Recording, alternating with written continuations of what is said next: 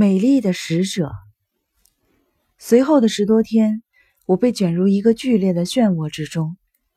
我这二十七年的人生，除了战争之外，基本上都涂满了无聊的灰色。可是，《寻人启事》的播出，仿佛在那灰色上落下了一滴朱红，并逐渐的扩散开来，最后将我的生活完全染成了鲜红。如今想来，那十天正是那最初的一滴朱红晕染开来的过程。一开始，我还稀里糊涂的以为外公的死是宿病发作所致，可是迅速赶来的医生对死因有所怀疑，便通知了警察。事情顿时复杂起来。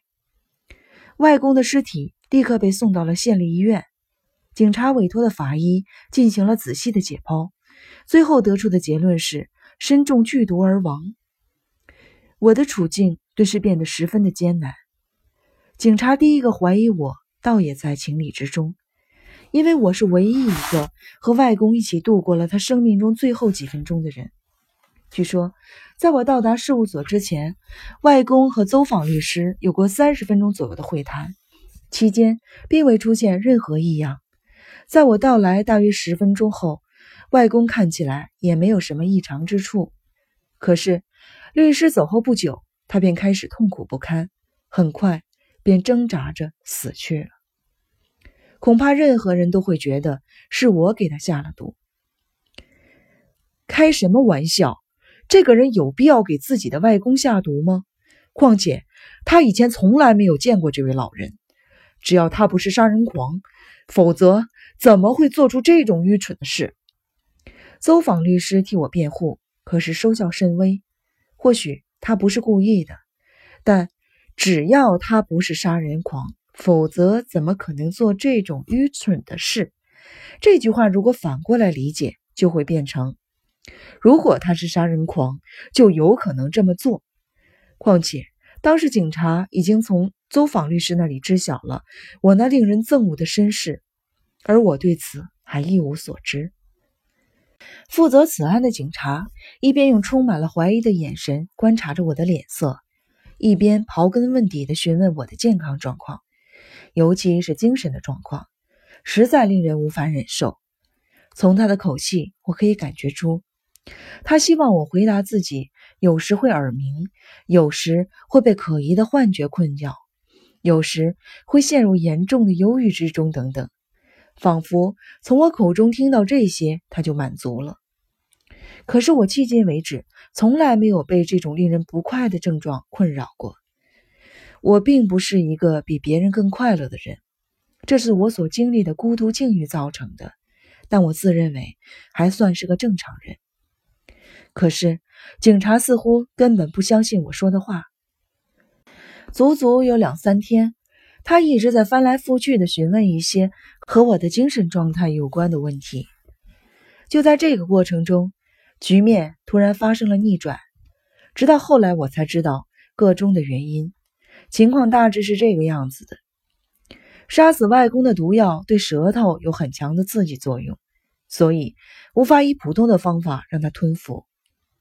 警察委托的法医一直对此心存疑惑，于是。便仔细地分析了胃里的残留物，终于检测出了已经溶解的胶质。据此推断，凶手将毒药装在胶囊里，让外公服下。可是胶囊在胃里溶解需要很长的时间，而我和外公见面相处只有十几分钟，所以自然被排除了嫌疑。可是如此一来，邹访律师又成了嫌疑人。外公曾经在他家里借宿了一晚上，直到那时。我才知道此事，还有一件事，我也是初次耳闻。邹访律师也是来自八木村，在八木村，除了我们田志健家，还有一户大户野村家。邹访律师便是野村家的姻亲，因此他接手这次调查，可以说是放弃了赚钱的想法。每当有与八木村相关的人来到神户，他总是为他们提供住宿。邹访律师也没有理由给外公下毒，那么究竟是谁呢？侦查工作又搁浅了。这时，又有一个人从巴木村抵达了神户。此人是在接到邹访律师的电报后赶来的，主要是负责外公的善后和认领我的事宜。根据此人的讲述，所有的疑团都解开了。外公一直有哮喘病，尤其是一兴奋起来，发作的更加的厉害。于是他便让医生为他特制了一种药随身携带。这次出门是第一次和外孙见面，其兴奋程度可想而知，所以他不可能不备药。那种药呢，是装在胶囊里面的。这件事情整个村子的人都知道，所以只有一种可能：凶手将装有毒药的胶囊混进了那些胶囊里。根据这条新的线索，警察立刻搜查了外公的行李，发现了一个装有三颗胶囊的酒心巧克力的盒子。那些胶囊经过仔细的化验，都是如假包换的哮喘药，并没有异常的成分。由此看来，外公有可能错把毒药当作哮喘药吃了下去。嫌疑人应该出自八木村。整起事件的调查重点就这样被转移到了八木村。我和邹访律师也因此洗清了嫌疑。这次能够脱身，多亏了梅野呀。就算被人误解，遭到怀疑，我迟早也会突出重围，摆脱困境。虽然我有这个自信。不过，一次次的被警察传唤实在是太麻烦了。看来这次就连邹访大律师都犯愁了呀。不过你我都是老江湖了，可以说是百毒不侵。可见这边这位就可怜了，你一定是吓坏了吧？那是在我俩完全洗清嫌疑的当晚，邹访律师说要喝一杯来庆祝，便邀请我去他位于上同井的家中做客。在那里，我结识了一位意想不到的人物。这位是森美野子小姐，拯救我们的女神。就是她特地从巴木村赶来，一下子便将丑松先生被杀事件的疑问都解决了。梅野，这位就是众所关注的四田沉迷。啊，该如何表达我震惊的心情呢？直到那一刻为止，八木村这个令人不适的名字，还有外公丑松那土里土气的打扮，都让我觉得那村子应该是个脱离尘世的蛮荒之地。可是现在站在我眼前的这个人，是个即便在城市里也不多见的美人。不仅仅是容貌，从她不经意间流露出来的姿态和说话的方式，都可以看出城里人才有的优雅大方。她大约三十出头，皮肤洁白细腻，简直就像质地上好的淑娟。椭圆的鸭蛋脸颊，有些古典美人的风韵，却丝毫不老气过时，反而跃动着一股朝气蓬勃的现代感。我猜，这大概归功于她身上的知性气质。她将头发高高的挽起，后颈的发髻散发着迷人的女性的魅力。身着一袭和服，令她苗条的身材、曼妙的线条展现无余。我的心因为她那诱人的魅力彻底的乱了方寸。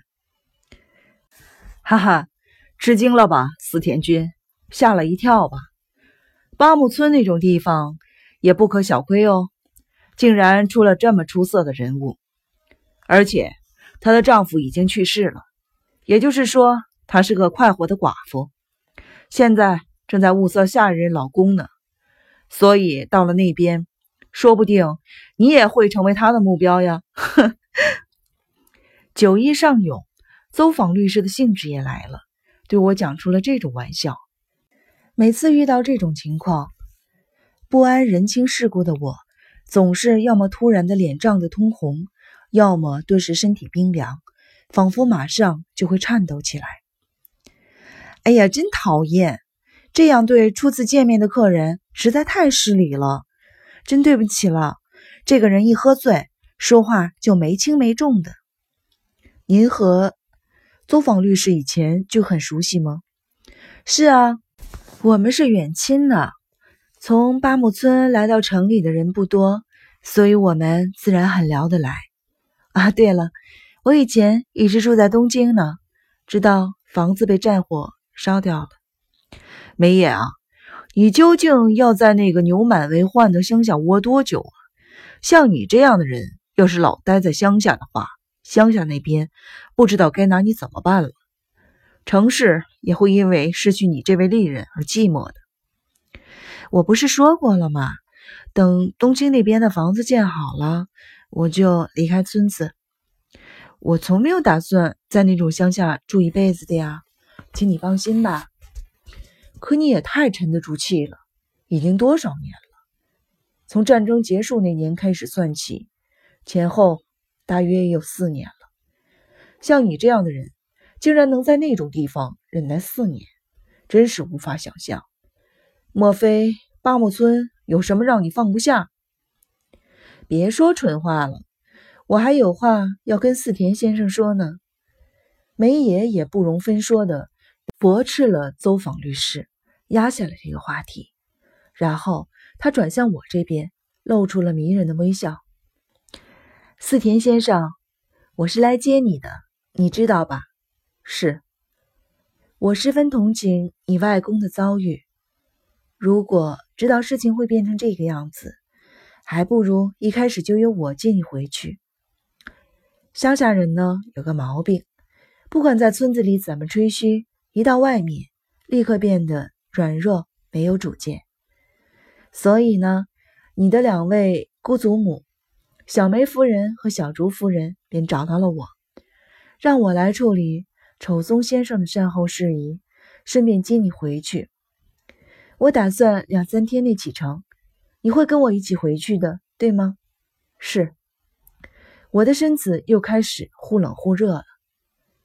就这样，滴落在我灰色人生上的那一滴朱红，开始不断的扩散、扩散、扩散下去。